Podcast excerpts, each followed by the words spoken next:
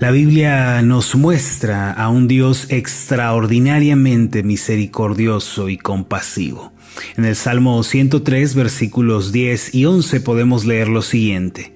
No ha hecho con nosotros conforme a nuestras iniquidades, ni nos ha pagado conforme a nuestros pecados, porque como la altura de los cielos sobre la tierra, engrandeció su misericordia sobre los que le temen. En este pasaje se nos revela una tremenda verdad, que Dios no ha hecho con nosotros de acuerdo a nuestras iniquidades. En verdad, mis amados, Dios no nos ha tratado de acuerdo a nuestra maldad, sino que ha tenido compasión de nosotros, ha sido muy paciente y nos ha sostenido. Ciertamente nuestros pecados merecían la más terrible de las condenas, pero el Señor eligió eh, eh, tenernos misericordia y ayudarnos. En la Biblia encontramos una parábola mencionada por el Señor Jesús, la cual nos revela las diferentes etapas de la vida en las que podemos encontrar la misericordia de Dios. Se trata de la parábola del Hijo Pródigo. Así como el año tiene cuatro estaciones, primavera, verano, otoño e invierno, de la misma manera a lo largo de nuestra vida encontramos cuatro etapas de la misericordia de Dios. Hoy quisiera hablar con ustedes de la primera etapa.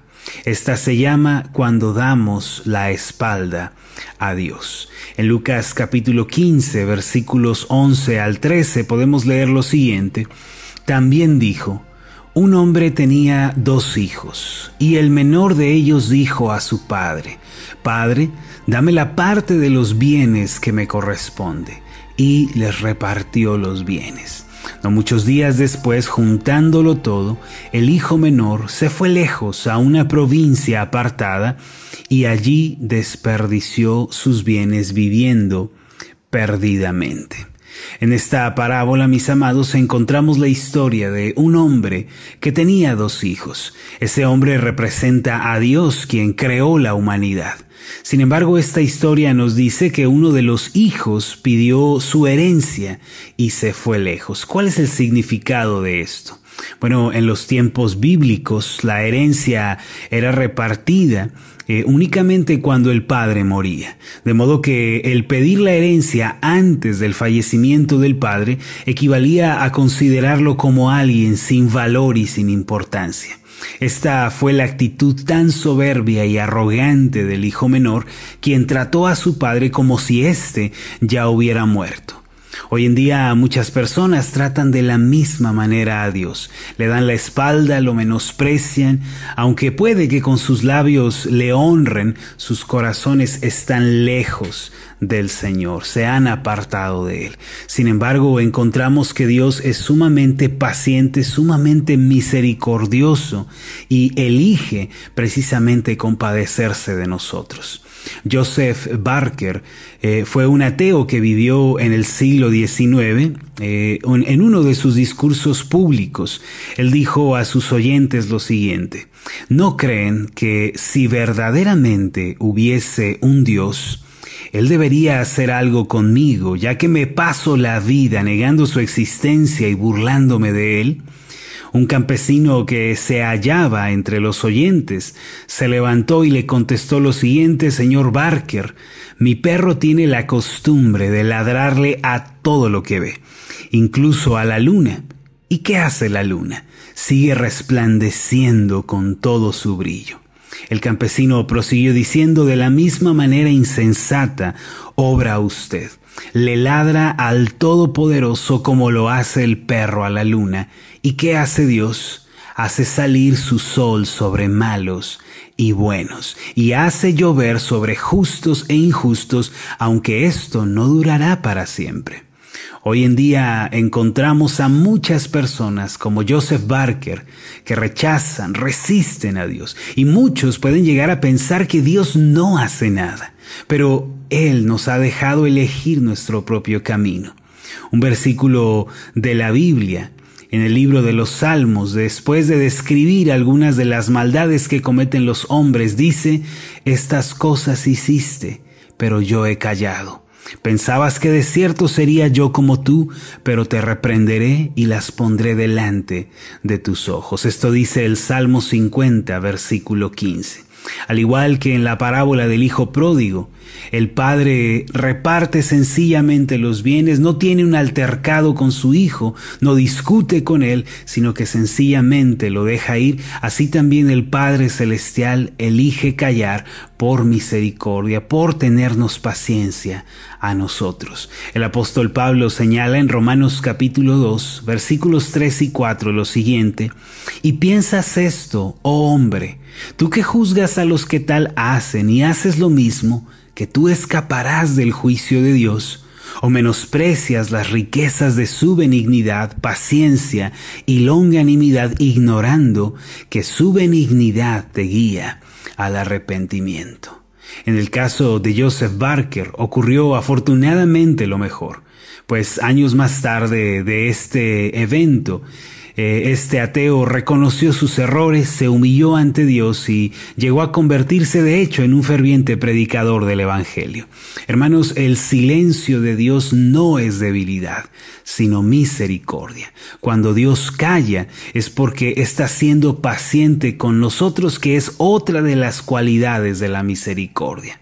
Encontramos en la parábola del Hijo Pródigo que el Padre no rehusó los bienes a su Hijo ni impidió su partida, sino que lo dejó en libertad. Seguramente fue algo muy difícil para el Padre, doloroso, pero aún así le dejó ir. Vemos que el Padre guardó silencio, tuvo misericordia de su Hijo y lo dejó marcharse por su camino. Mis amados, lo anterior guarda una tremenda relación con la vida de todos nosotros. Miren, todas las personas en este mundo, aunque fuimos creados por Dios debido al pecado de Adán, nacemos bajo un régimen de separación y de enemistad con Dios. No importa de quién se trate, si ha nacido en este mundo, si es descendiente de Adán, entonces se encuentra lejos de Dios por naturaleza. Después, a medida que pasa nuestra vida y vamos creciendo, nos vamos formando nuestro propio criterio y comenzamos a vivir a nuestro modo. Entonces comenzamos a vivir en conformidad más y más con el pecado, nos habituamos a él, nos tomamos de su mano y posteriormente nos encontramos haciendo cosas vergonzosas. Por esta razón, Romanos capítulo 3, versículos 10 al 12 dice así, como está escrito. No hay justo ni aun uno. No hay quien entienda. No hay quien busque a Dios. Todos se desviaron, aún se hicieron inútiles. No hay quien haga lo bueno, no hay ni siquiera uno. Como podemos ver, la Biblia nos dice que en verdad hay personas just, no hay personas justas en este mundo, no hay ni siquiera uno. No hay alguien que, como dice este pasaje, entienda, es decir, comprenda, sondee los caminos de Dios. Se puede decir que hablamos un lenguaje diferente al del Señor. Además de esto, no hay una persona, como dice el pasaje, que busque a Dios. Aunque puede ser que estemos buscando cosas que Dios ofrece como la paz, el gozo, la felicidad, la esperanza, cosas que son propias de la relación con Dios, lo cierto es que nadie busca al Dios Santo y el conocimiento del Dios de la Biblia por iniciativa propia. Así como dice también el pasaje, todos nos hemos desviado, mis amados, estamos torcidos, desequilibrados, descompensados y somos incapaces de hacer algo en favor de nuestra espiritualidad humanamente hablando. Amados, Dios nos ha dejado elegir la vida que nosotros queremos. En esta primera etapa, la misericordia de Dios consiste en darnos libertad para elegir nuestro propio camino. Él no ha impedido que vayamos por nuestra propia senda viviendo a nuestro modo. Al igual que el Padre de la parábola, Dios nos da libertad. Ahora lo más terrible del asunto es que yendo por nuestros caminos y viviendo en pecado, hemos destruido nuestra vida y hemos cosechado amargura y dolor. Al igual que el Hijo pródigo, nos vamos lejos y vivimos perdidamente en la tierra del pecado. Sin embargo, aun cuando es así, Dios no quiere nuestra destrucción ni nuestra ruina. Más bien, Él quiere que nos arrepintamos y que nos volvamos a Él. Mire lo que dice Ezequiel capítulo 33, versículo 11. Dice así, diles, vivo yo, dice Jehová el Señor, que no quiero la muerte del impío, sino que se vuelva el impío de su camino y que viva. Volveos, volveos de vuestros malos caminos, porque moriréis, oh casa de Israel. Y los versículos 14 y 15 dicen así, y cuando yo dijere al impío, de cierto morirás, si él se convirtiere de su pecado e hiciere según el derecho y la justicia, si el impío restituyere la prenda, devolviere lo que hubiere robado y caminare en los estatutos de la vida, no haciendo iniquidad, vivirá ciertamente y no morirá.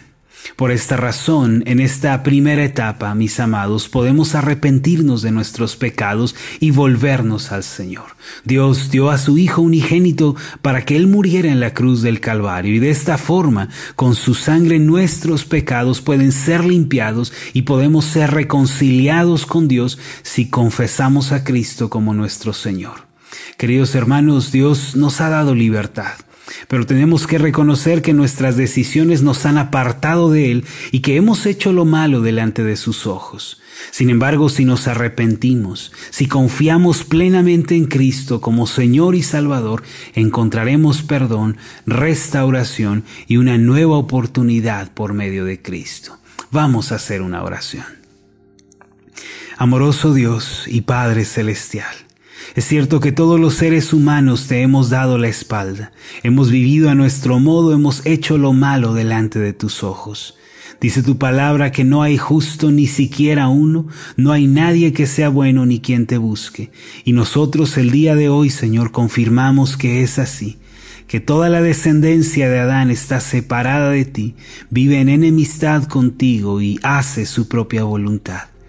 Sin embargo, Señor, en esta primera etapa de la vida podemos ver tu misericordia, pues aunque nos has dado libertad, Señor, no quieres que nosotros muramos. Podemos darnos cuenta que la libertad sin ti es destrucción, es amargura, es dolor. Y por eso tú nos llamas en esta primera etapa y nos dices, vuélvanse a mí. Arrepiéntanse de sus pecados, confíen en Cristo. Padre, que el día de hoy esta palabra pueda hacer eco en nuestra vida y nosotros podamos volvernos a Jesús el Salvador y confesarle como el Señor de nuestra vida. Padre, haz esta obra en nuestro corazón. Te lo pedimos en el nombre de Jesús tu Hijo. Amén y amén.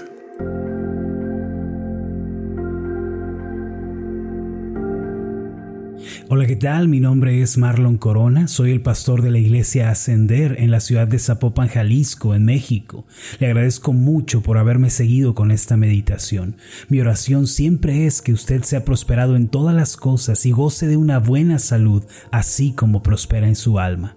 Lo invito a que ore por las meditaciones Ascender y le pregunte a Dios cómo puede usted ser de bendición para este ministerio. Las meditaciones Ascender son impulsadas y apoyadas por nuestros oyentes. Reciba un fuerte abrazo de mi parte. Que Dios le bendiga. Hasta la próxima.